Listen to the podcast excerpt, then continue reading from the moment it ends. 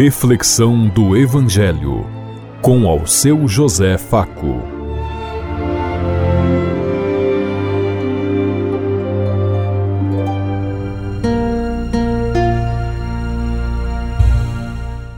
Faça bem a todos os ouvintes da Rádio Construtiva e todas as emissoras em sintonia conosco e o povo que nos ouve.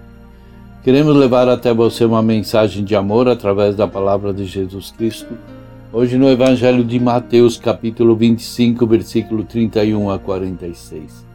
Segunda-feira, 27 de fevereiro de 2023. Que a graça e a paz de Deus Pai, Deus Filho, Deus Espírito Santo vos ilumine nesse dia e seja uma boa notícia para todos.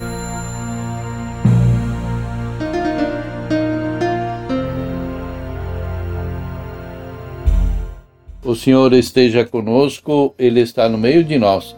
Proclamação do Evangelho de Jesus Cristo, narrado por São Mateus. Glória a vós, Senhor. Naquele tempo disse Jesus aos seus discípulos: Quando o Filho do Homem vier em sua glória, acompanhado de todos os anjos, então se assentará em seu trono glorioso. Todos os povos da terra serão reunidos diante dele e ele separará uns dos outros, assim como o pastor separa as ovelhas dos cabritos. E colocará as ovelhas à sua direita e os cabritos à sua esquerda. Então o rei dirá aos que estiverem à sua direita: Vinde benditos de meu Pai, recebei como herança o reino de meu Pai, vos preparou desde a criação do mundo. Pois eu estava com fome e me deste de comer eu estava com sede e me deste de beber. Eu era estrangeiro e me recebestes em sua casa. Eu estava nu e me vestistes. Eu estava doente e cuidastes de mim. Eu estava na prisão e foste me visitar. Então o justo lhe perguntarão: Senhor, quando foi que te vimos com fome e te demos de comer, com sede e te demos de beber? Quando foi que te vimos como estrangeiro e te recebemos em casa e, em, e sem roupa e te vestimos? Quando foi que te vimos doente ou preso e fomos te visitar? Então o rei lhes responderá: Em verdade eu vos digo que todas as vezes que fizestes isto a um dos menores dos meus irmãos, foi a mim que o fizestes pois o rei dirá aos que estiverem à sua esquerda: Afastai-vos de mim, malditos, ide para o fogo eterno preparado para o diabo e para os seus anjos.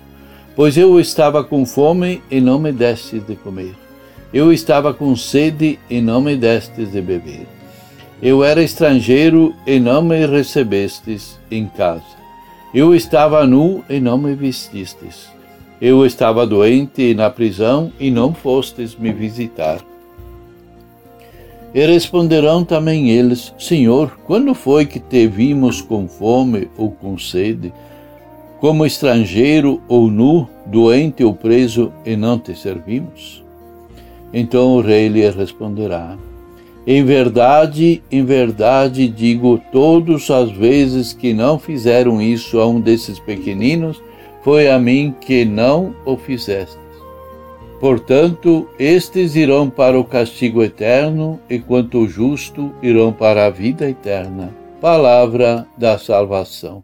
Glória a vós, Senhor.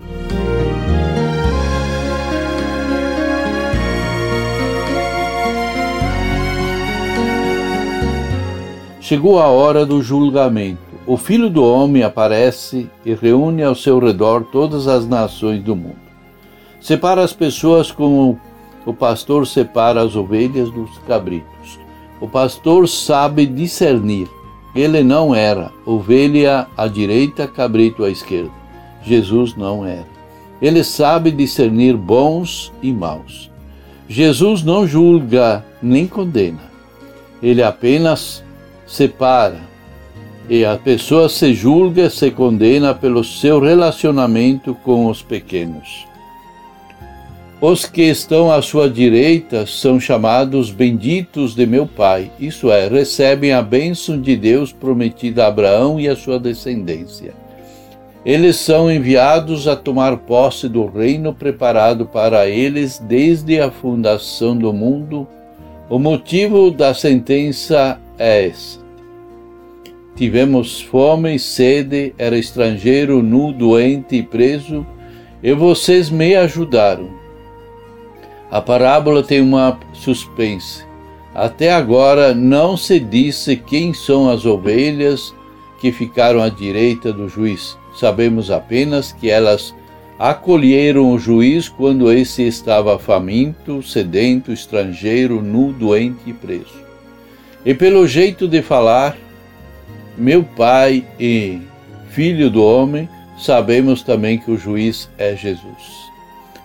Esclarecimento do juiz: os que acolheram os excluídos são são chamados justos. Isso significa que a justiça do reino não se alcança observando normas e prescrições, mas sim acolhendo os necessitados. Mas os próprios justos não sabem quando foi que acolheram Jesus necessitado e Jesus responde: Todas as vezes que fizestes a um desses meus irmãos mais pequeninos, foi a mim que o fizeste. Quem são esses meus irmãos mais pequeninos? Os outras postagens do Evangelho de Mateus, a expressão meus irmãos e pequeninos indicam os discípulos, são os membros mais abandonados da comunidade, os desprezados que não recebem e não têm lugar, não são bem recebidos. Jesus se identifica com eles, mas não é só isso. Aqui no contexto não tão amplo desta parábola final, expressa meus irmãos mais pequeninos, se alarga inclui todos aqueles que na sociedade não têm lugar e não são acolhidos. Indica todos os pobres, os justos e os benditos de meu Pai são todas as pessoas que acolhem os outros da total gratuidade, independentemente do fato de ser cristão ou não cristão.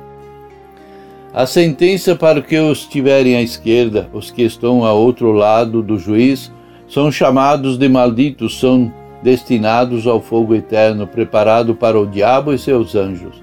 Jesus usa a linguagem simbólica comum daquele tempo para dizer que essas pessoas não entram no reino. E aqui também o motivo é um só: não acolher o Jesus faminto, sedento, estrangeiro, nu, doente e preso.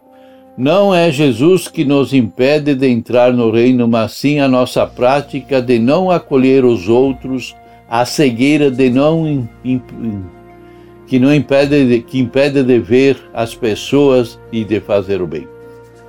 O pedido esclarecimento mostra que se trata de gente comportada, pessoas que têm consciência em paz, estão certos de terem praticado sempre o que Deus pedia para elas. Por isso, estranham quando Jesus diz que são, não os acolhe, que não são escolhidos. O juiz responde: Todas as vezes que vocês não fizeram isso a um desses pequeninos, foi a mim que fizestes. A omissão não fizeram coisas más, apenas deixaram de praticar o bem aos pequeninos e de acolher os excluídos. E segue a sentença final dessas, esses vão para o fogo eterno e os justos para a vida eterna. Assim termina o livro de, da lei que os bons vão para o reino dos céus e os maus serão castigados. E nós, de que lado estamos e com quem estamos? O que Jesus diria para você se ele voltasse hoje? Você tem aproveitado a oportunidade para fazer o bem, para acolher a todos? Pensemos em tudo isso enquanto lhes digo. Até amanhã, se Deus quiser. Amém.